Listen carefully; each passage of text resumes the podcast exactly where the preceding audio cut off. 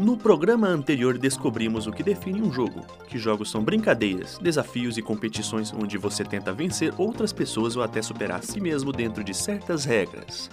Os jogos estão nos esportes, nos tabuleiros, nas cartas, nas brincadeiras e até dentro de computadores e aparelhos eletrônicos. Esses jogos funcionam a partir de telas e controles, são chamados de jogos eletrônicos ou jogos digitais.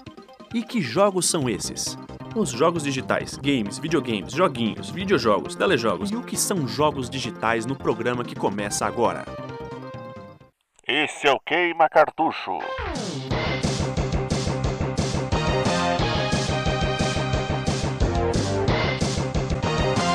Queima Cartucho. A sua série sobre videogames. Se jogos servem para divertir e desafiar as pessoas, como funcionam os jogos dentro de aparelhos eletrônicos? O que são videogames? Esse é o assunto deste segundo episódio de Queima Cartucho. Os jogos eletrônicos são aqueles jogos que funcionam a partir de máquinas, hardware e software. O hardware é a parte física, a parte máquina, a aparelhagem, o software é a parte lógica, os programas que fazem os computadores funcionarem. Alguns desses programas são usados para trabalhar, outros são usados para diversão. E esses programas para divertir que são os jogos eletrônicos. Eles funcionam baseados na interação entre o jogador e o programa de computador. Esses computadores podem ser os modernos tablets e smartphones, os microcomputadores pessoais ou os consoles, que nada são mais do que computadores dedicados a executar jogos eletrônicos. O jogo funciona dentro desses dispositivos digitais por meio de uma imagem de vídeo, que pode ser um monitor ou uma TV. Você olha para a tela, aciona botões, teclas, controles e faz as coisas acontecerem, mudarem e reagirem dentro do jogo. Tudo depende da imagem, não é à toa que os jogos eletrônicos também são chamados de jogos de vídeo, ou videogames. Com o tempo, o som foi introduzido nesses jogos, mas lá no início eles só existiam em telas redondas e ovais de computadores do tamanho de geladeiras, lá no início dos anos 60. As primeiras invenções que envolviam controles, jogador e uma tela aconteceram em centros tecnológicos controlados por militares ou laboratórios de universidades durante a década de 1960, nos Estados Unidos da América. Steve Russell e seus colegas estudantes do Instituto de Tecnologia de Massachusetts ficaram famosos em 1962 por criar um jogo chamado Space War. Esse jogo consistia em dois foguetes brancos flutuando no espaço estrelado se mexendo na tela.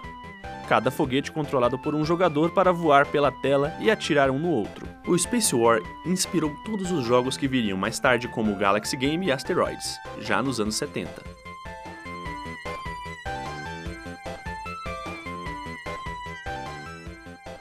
No entanto, Lúcia Andréia Reis, bacharel em História pela Universidade de Goiás e pesquisadora da História da Comunicação, destaca que o primeiro jogo eletrônico foi feito um pouco antes pelas mãos de William Higginbotham. O primeiro jogo eletrônico mesmo foi desenvolvido em 1958 pelo físico William Higginbotham, mais conhecido por ter desenvolvido o temporizador eletrônico da bomba atômica. Higginbotham era físico na década de 40 e havia colaborado com o projeto Manhattan, criando bombas atômicas para o governo dos Estados Unidos. Ele inventou um jogo dentro de um aparelho de laboratório chamado osciloscópio. Se chamava Tennis for Two, ou Tênis para Dois. Um ponto luminoso saltava de um lado para o outro da tela, como uma bola que pingava na parte de baixo. Alunos de institutos de tecnologias ou cientistas, poucas pessoas tinham acesso à tecnologia nos anos 60, e elas trataram de inventar novas formas de usar computadores e aparelhos eletrônicos que iriam surgindo. Os jogos eletrônicos surgiram agora em computadores que poderiam servir para outras coisas além de guardar informações e elaborar cálculos em escritórios e laboratórios. Agora dava para você se divertir em um computador. Com o tempo, as imagens nas telas começaram a ter mais cores, mais movimentos, logo havia sons e música. Objetos e personagens ganharam vida em animações. Você poderia controlar tudo isso. Poderia jogar, se divertir, mergulhar em um mundo interativo diferente da televisão. Você não só assiste, você joga, escolhe, controla, explora e vê tudo no jogo reagir a você. E quanto mais a tecnologia e a informática ficavam avançadas e acessíveis, mais os jogos ficavam bonitos e atraentes. Toda essa interação funciona como entretenimento. Diversão que cativou muita gente desde a infância, como é o caso de Evandro Torres, de 27 anos e um entusiasta de games que trabalha com marketing. A minha afinidade com jogos é algo de outro mundo. Eu desde pequeno ali, já ligado nesse universo, e os jogos sempre estiveram na minha vida, desde sempre. E esse costume de jogar muitas vezes começa muito cedo e continua pelo resto da vida, como conta o profissional de tecnologia da informação Luiz Gustavo Castiço, de 23 anos. Tenho afinidade desde os meus 4 anos de idade com videogame, quando eu tinha Master System. Desde essa época aí eu nunca deixei de jogar videogame desde sempre. Hoje eu tenho 23 anos e até hoje, atualmente, eu jogo computador com, com os meus amigos. Enfim, é desde sempre. E desde sempre os videogames andaram conquistando corações, seja como passatempo ou seja como companhia. Isso é o que diz o estudante de arquitetura Luke Marcelino, que tem 25 anos. Então, o videogame não era só um hobby, uma diversão, como uma companhia. Minha mãe trabalhava, meu pai trabalhava, então muitas vezes eu ficava sozinho em casa, com até na infância com a babá, essas coisas. Toda essa paixão que segue da infância até a vida adulta cria um laço com a pessoa e faz a continuar a jogar pelo resto da vida. A jogatina vira um padrão de comportamento, segundo a psicóloga Patrícia Alves. Patrícia é especializada no aconselhamento familiar e em seus atendimentos tem percebido como os jogos andaram mudando o dia a dia de seus pacientes. Quanto aos adultos, eu acho que já vem um contexto de hoje de relacionamento mesmo. E Patrícia ressalta também a importância que os jogos têm para extravasar o estresse e irritação do dia a dia. Ajuda a relaxar as pessoas levam a situações muito mais assim de extravasamento, de, de esvaziar a cabeça, de, de estar em contato com coisas que não se tem ou que não se podem às vezes ser mostradas, reveladas, vividas no dia a dia. Os jogos conseguem tirar as pessoas da realidade. A sensação de mergulhar em outro lugar através da imaginação e concentração, da mesma forma que acontece quando se lê um livro, se assiste um filme, acompanhe um jogo de futebol ou vê uma peça de teatro. Você consegue esquecer tudo à sua volta e perceber apenas o que acontece na tela. Se envolve emocionalmente com aquilo. Isso é chamado de catarse. Os jogos envolvem o jogador com suas imagens, sons e desafios, o isolando do restante do mundo um pouco mais que um filme. E vários desses jogos conseguem despertar várias emoções, contar histórias e criar vínculos com o jogador. Pois o jogador precisa escolher prestar atenção e agir para que o jogo siga em frente. O jogador assume o papel do protagonista do jogo. O que acontece dentro do jogo se torna realidade, da mesma forma que às vezes podemos sentir dentro de um filme por conta das imagens e dos sons. Da mesma forma, também podemos nos sentir dentro de um jogo, saindo do nosso mundo físico e entrando em um outro mundo virtual, mergulhados na ilusão de luzes, sons, vozes e reações das ações que o jogador faz. É o que chamamos de imersão. A imersão explica por que os jogos conseguem ir um pouco além do que a música e os filmes. Conseguem fazer você realmente se sentir dentro de um espaço novo e inexplorado. Uma nova realidade criada dentro dos jogos. Sobre isso fala Daniel Cristino, professor adjunto da Faculdade de Informação e Comunicação da Universidade de Goiás, um mestre em filosofia e doutor em comunicação que volta seus estudos para a noção de espacialidade dentro dos jogos eletrônicos.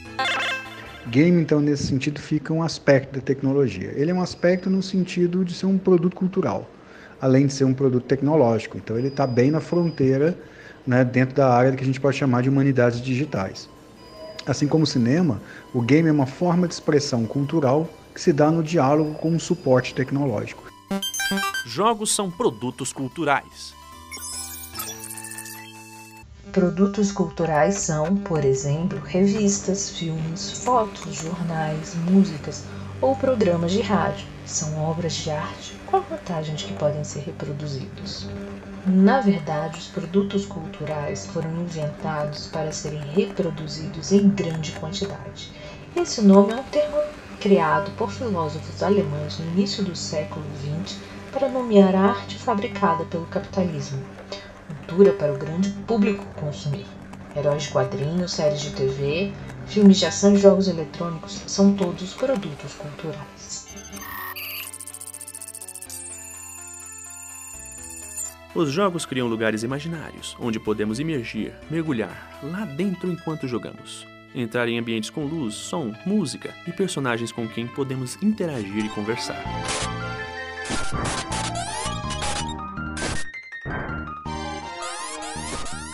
Lugares cheios de cores, imagens e sons e animações, que fascinam e envolvem o jogador.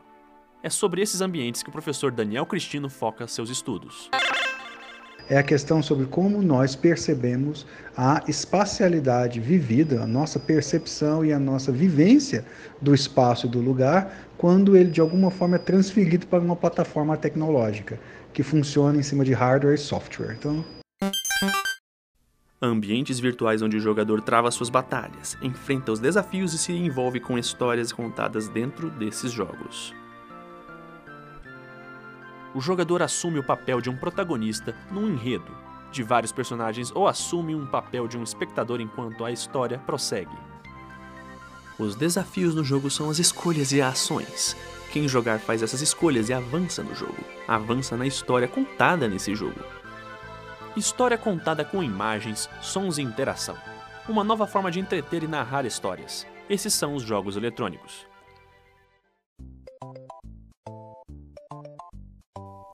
E eles têm uma história. Os primeiros jogos nasceram em laboratórios nos anos 60 como experimentos de estudantes e cientistas. Mas como eles se tornaram os produtos e a indústria de entretenimento que são hoje? Brincadeiras eletrônicas, desafios gravados dentro de dispositivos para se jogar sozinho ou contra outra pessoa. Tudo isso teve uma origem. No próximo episódio de Queima Cartucho você vai conhecer o início da trajetória e história dos videogames. Pois tudo vem de algum lugar, até mesmo que é virtual, com os jogos digitais.